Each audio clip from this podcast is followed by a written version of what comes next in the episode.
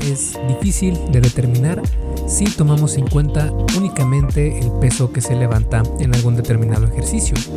Porque seamos sinceros, una persona muy grande, muy alta, muy corpulenta, probablemente va a poder cargar mucho más peso que una persona más menuda, más eh, pequeña, más delgada, sin tanta masa muscular. Y esto es lo que podríamos llegar a pensar. Sin embargo, la realidad no siempre es así. Es decir, el atleta, la persona pequeña, podría tener incluso más fuerza que la persona más grande siempre y cuando hablemos de fuerzas relativas y no absolutas. Pero me estoy adelantando lo que vamos a hablar en este episodio del podcast, porque en esta, en esta ocasión te voy a mostrar la diferencia e importancia de la fuerza relativa y la fuerza absoluta. Y antes de comenzar, te quiero invitar una vez más a que te unas a Fase 1 Origen, mi curso en línea para aquellas personas que van comenzando su travesía para mejorar su físico, tanto para eh, comer mejor como para entrenar sea en casa o en gimnasio, siempre con un perfil de principiante. Y no por eso quiere decir que sea menos efectivo, para nada es muy efectivo lo que vas a aprender, pero no es nada extremo. Al contrario, es muy sustentable en el tiempo y la idea que tiene Fase 1 Origen es que puedas permanecer en esta travesía durante años y años. Si quieres conocer qué es lo que incluyen, puedes ir a esculpetucuerpo.com diagonal fase 1, todo junto, sin espacio y el número 1 con número, no con letra. Fase 1. Y bueno, entonces te dejo con el episodio número 190 de la Arte y Ciencia del Fitness, el podcast de esculpetucuerpo.com. Yo soy Mike García y te veo en dos segundos.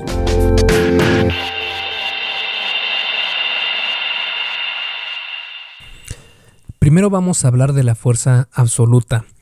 Esta es la máxima fuerza ejercida sin tomar en cuenta al tamaño del músculo o del cuerpo. O dicho de otra manera, es la máxima fuerza que puedes ejercer en un determinado ejercicio sin importar nada más que solo el peso que cargas. Un ejemplo de fuerza absoluta sería el 1RM, que es la cantidad de peso máximo que puedes levantar en una sola repetición. Este 1RM se puede calcular mediante diferentes fórmulas para así evitar realizar el levantamiento porque puede ser peligroso si no se tiene la técnica y experiencia adecuadas. Es decir, lo que se suele acostumbrar es calcular este 1RM para no tener que hacer eh, literalmente esa repetición máxima. Pero si lo intentas y logras realizar esta única repetición con el peso máximo que puedes levantar, estarías entonces confirmando tu fuerza absoluta, es decir, toda la fuerza que tu cuerpo puede ejercer. La fuerza absoluta es determinada por la longitud y el área de sección transversal del músculo, es decir, qué tan grueso es. Y esto es lógico, cuanto más largo, grueso y grande sea un músculo, tendrá mayor capacidad de contraerse y ejercer fuerza. Así, para poner un ejemplo que aclare este concepto, imagina que tu amigo más grande físicamente, todos tenemos algún conocido o amigo que parece una montaña, podría hacer una sentadilla con todo el peso que puede cargar en una sola repetición, su 1RM, digamos con barra y discos que en total suman unos 100 kilos. Increíblemente, tú que eres la mitad del tamaño de tu amigo, también logras levantar como máximo en una sola repetición 100 kilos en sentadilla. Ambos tendrían una fuerza absoluta de 100 kilos. Hasta ahora todo bien, pero ¿para qué nos sirve entonces esta fuerza absoluta? Y en este caso su importancia radica más en la competencia. Cuando compites no importa más que el peso que estás levantando o la fuerza que puedes ejercer para determinado deporte.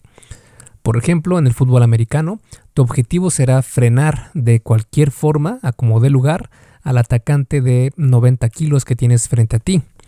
Es decir, que tu fuerza absoluta sea mayor que la fuerza absoluta de tu contrario.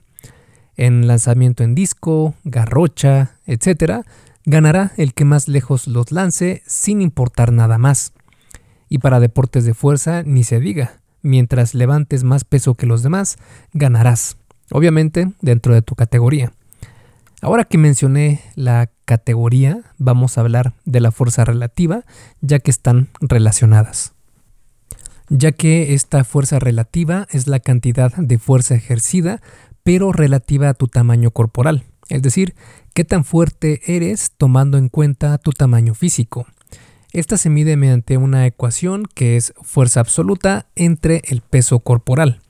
Por ejemplo, si pesas 70 kilos y puedes levantar máximo en sentadilla 140 kilos, por ejemplo, tu fuerza relativa sería de 140 entre 70 igual a 2. Esto significa que puedes levantar dos veces tu peso corporal. Regresemos al ejemplo anterior, con tu amigo, la montaña. En ese ejemplo, los dos tenían una fuerza absoluta de 100 kilos, pero tú tendrías más fuerza relativa porque si comparamos ambas, la fuerza que tú ejerciste fue mucho mayor comparado a tu peso. Para dejarlo más claro, digamos que tu amigo montaña pesa 100 kilos y tú 70 kilos. Si hacemos el cálculo de fuerza relativa de ambos, tu amigo montaña, 100 de fuerza absoluta entre 100 de peso corporal igual a 1.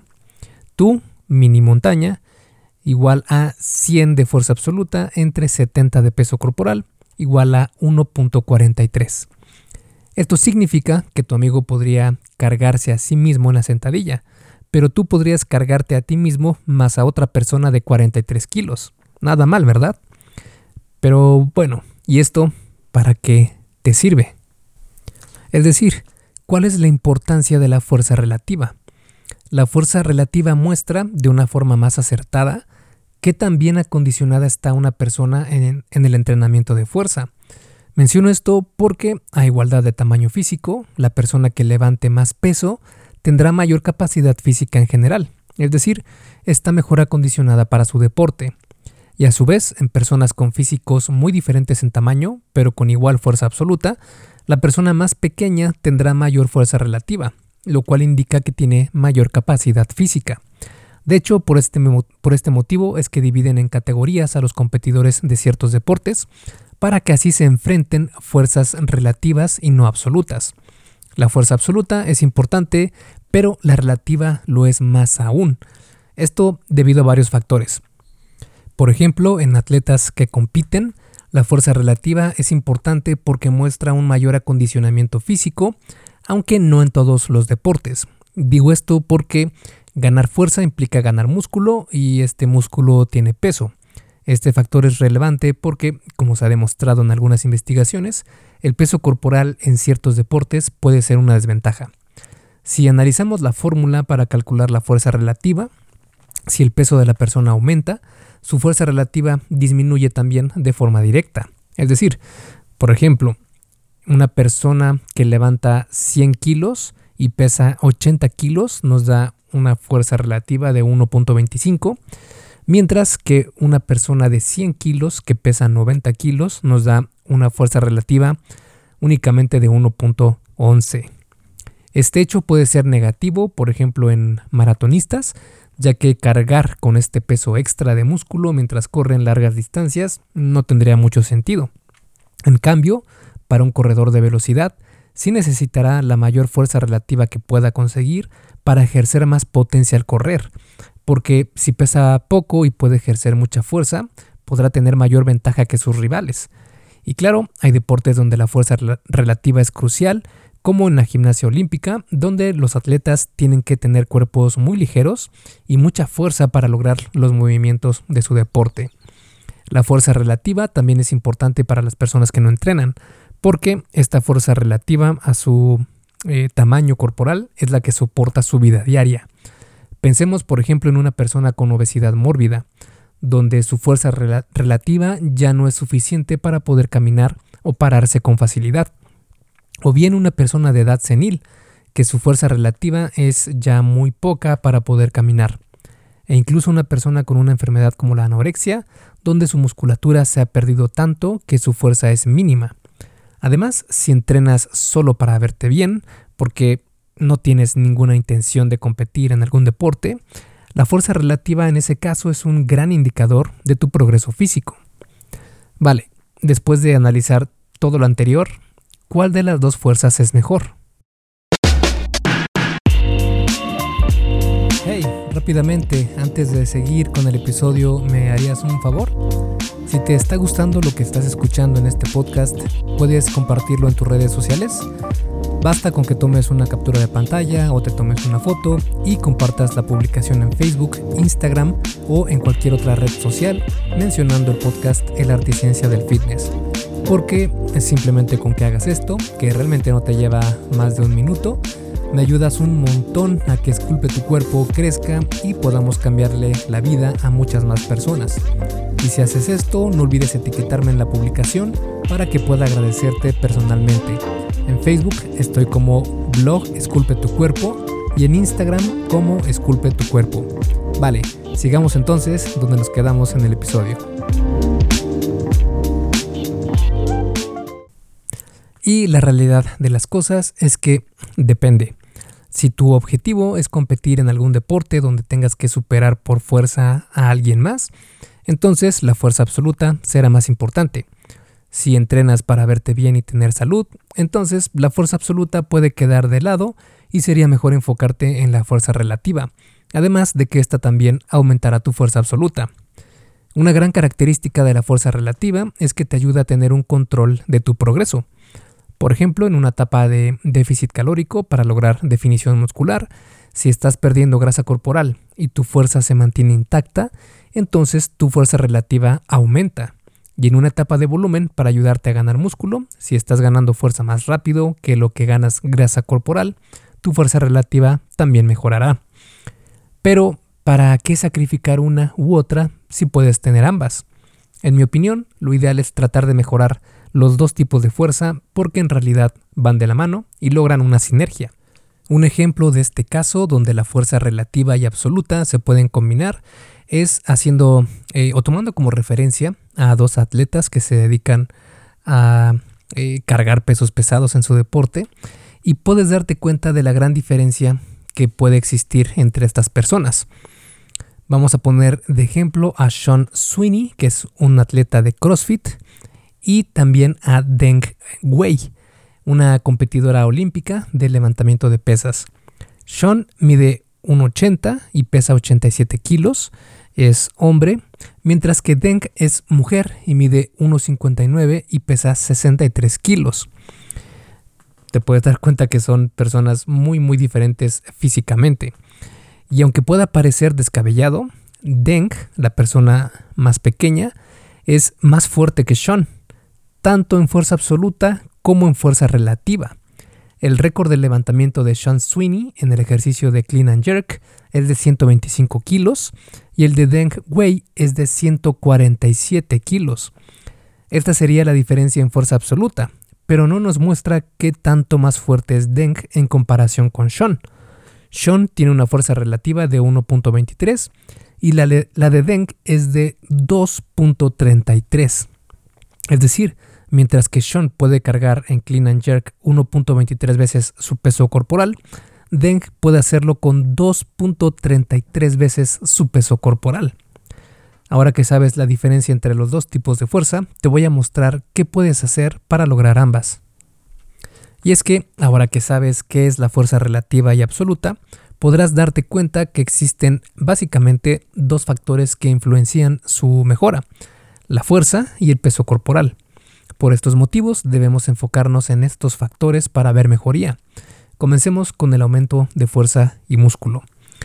La fuerza relativa y absoluta pueden incrementar al mismo tiempo si se sabe lo que se está haciendo. Es decir, la fuerza relativa aumentará con el entrenamiento de fuerza absoluta y la fuerza absoluta lo hará con el entrenamiento de fuerza relativa. Van casi siempre de la mano. Para eso debemos tener en cuenta varios conceptos. Y sí, voy a repetir algo que más he escuchado decir muchas veces en este podcast y también en mi blog Esculpe tu cuerpo, pero es que es sumamente importante porque existen tres gatillos para el estímulo del crecimiento muscular. Esos gatillos son el daño muscular, la fatiga metabólica y la sobrecarga progresiva o tensión mecánica. El daño muscular se refiere literal al daño que sufren tus músculos al entrenar aunque este factor se ha encontrado que no es uno de mucha importancia para el crecimiento del músculo, sino más bien algo de lo que no podemos librarnos. La fatiga metabólica se refiere a hacer muchas eh, repeticiones con peso moderado a ligero. Y sí, se puede ganar músculo con este tipo de entrenamiento, pero la realidad es que no es lo más eficiente. En cambio, la sobrecarga progresiva o tensión mecánica se refiere a aumentar de alguna forma tu volumen de entrenamiento. Este se ha encontrado que de los tres gatillos es el mejor estímulo para el crecimiento muscular y por mucho. Este aumento puedes lograrlo aumentando el número de repeticiones, de series, de peso cargado o disminuyendo el tiempo de descanso entre series. Pero lo que se ha encontrado es que es mucho más eficiente aumentar las cargas que levantas. En lo personal, me gusta entrenar mi primera serie de entrenamiento con rangos de fuerza de 4 a 6 repeticiones por serie y las demás series con rangos de fuerza hipertrofia en el rango de 6 a 8 o de 6 a 10 repeticiones. Así puedo estimular la hipertrofia sarcomérica, que es el crecimiento de las fibras musculares, y la sarcoplasmática, que es el crecimiento de los compuestos dentro de las fibras musculares. Con este protocolo he podido aumentar mi fuerza relativa y por consiguiente también mi fuerza absoluta. Te voy a compartir de hecho esta rutina para pecho y puedes notar la diferencia de entrenar priorizando la fuerza y sobrecarga progresiva en lugar de la fatiga y el machacamiento de los músculos.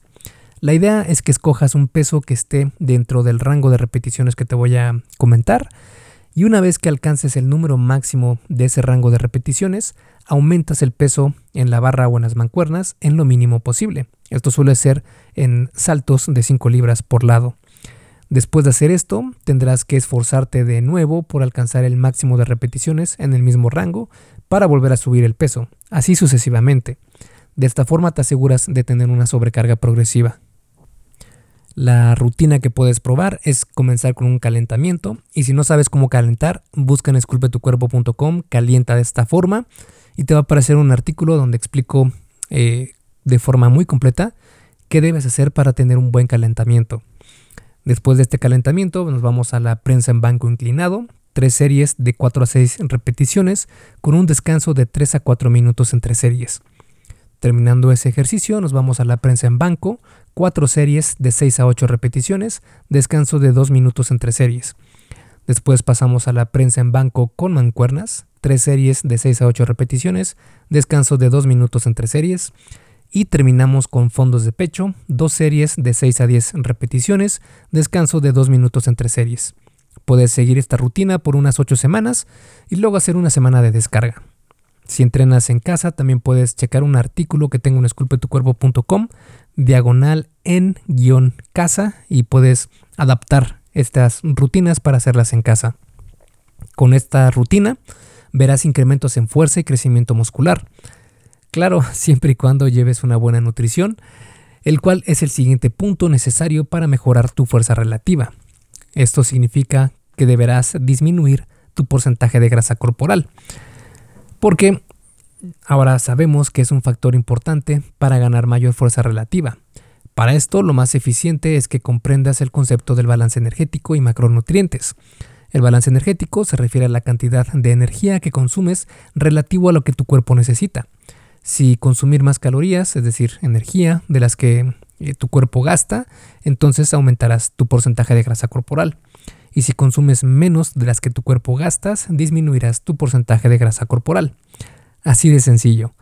En cuanto a los macronutrientes, estos se refieren a los nutrientes que aportan energía, es decir, la proteína, los carbohidratos y las grasas. La proteína es importante porque es la que va a construir la musculatura, ya que evites perderla cuando estás en un déficit calórico. Las grasas ayudan a que tengas un perfil hormonal sano, es un elemento estructural de las células, ayuda a que absorbas mejor las vitaminas y minerales, entre muchas otras funciones. Los carbohidratos son los que te dan la energía necesaria para el ejercicio de fuerza y mejoran dramáticamente tu desempeño físico. Existen muchas formas de calcular su distribución, desde superpersonalizadas hasta lineamientos generales que funcionan para la gran mayoría de personas saludables, aunque una forma sencilla que funciona bien es distribuir tus calorías diarias de esta manera. Proteína, 30% de tus calorías diarias, grasas, 30% también, y carbohidratos 40%. Para saber más sobre estos temas puedes checar mis guías para contar calorías o para distribuir macronutrientes con dieta flexible para que así no sacrifiques tus alimentos favoritos. Puedes encontrarlas en esculpetucuerpo.com si buscas eh, calorías o si buscas también eh, la mejor dieta del mundo, me parece que se llama el artículo, donde hablo, hablo sobre la dieta flexible. Dicho esto, el problema de tener un déficit calórico para perder peso es que puede interferir con la ganancia de fuerza y músculo. Por eso es mejor hacer fases de volumen y definición. Siguiendo todos estos conceptos, con el tiempo te vas a dar cuenta que tu fuerza aumenta mientras que tu porcentaje de grasa corporal disminuye, haciendo que ambos tipos de fuerza mejoren. Y para concluir, y a manera de resumen, la fuerza absoluta se refiere a la capacidad máxima que una persona puede levantar en un determinado ejercicio. La fuerza relativa se refiere a la capacidad máxima que una persona puede levantar en un determinado ejercicio, pero tomando en cuenta su propio peso corporal. Por ejemplo, si dos personas pueden levantar el mismo peso máximo, tendrán la misma fuerza absoluta, pero aquel que pese menos de los dos tendrá mayor fuerza relativa. La fuerza absoluta es importante para deportes donde no se toma en cuenta el peso corporal, como aquellos donde la fuerza lo es todo, mientras que la fuerza relativa es mejor para deportes donde sí influye el peso corporal, como la calistenia, el salto de longitud, gimnasia olímpica, etc. Para personas que no compiten en algún deporte específico y entrenan por salud y para verse mejor, entonces una mezcla de ambos tipos de fuerza es lo más conveniente. La forma de lograr ambas es incluir series de entrenamiento de fuerza de entre 4 a 6 repeticiones y de fuerza hipertrofia en el rango de 6 a 10 repeticiones. De esta manera obtienes lo mejor de las dos. Esculpe tu vida, comienza con tu cuerpo. Hasta aquí el episodio del podcast de hoy. ¿Te gustó? Si es así, déjame una calificación y tu opinión en Apple Podcast o en la plataforma que me escuches. Es muy sencillo y no te lleva mucho tiempo. Con esto me ayudas a que el podcast suba en el posicionamiento y así podamos llegar a más personas. Si tienes alguna duda o sugerencia, puedes mandarme un email a contacto arroba. Veo absolutamente todo lo que me llega al mail y respondo personalmente a todos. Puedo tardarme un poco por la cantidad de mensajes que recibo al día, pero ten por seguro que sí te responderé. Gracias por escuchar el podcast de la Articiencia del Fitness y espero haberte ayudado a aclarar algunas de tus dudas. Y antes de irnos, si te gustó el episodio, entonces probablemente también te guste el curso por email que tengo donde aprenderás durante 7 días sobre fitness basado en ciencia. Puedes suscribirte totalmente gratis en esculpetucuerpo.com diagonal curso gratis. Todo junto y sin espacio. Curso gratis. Me despido y nos vemos en el siguiente podcast.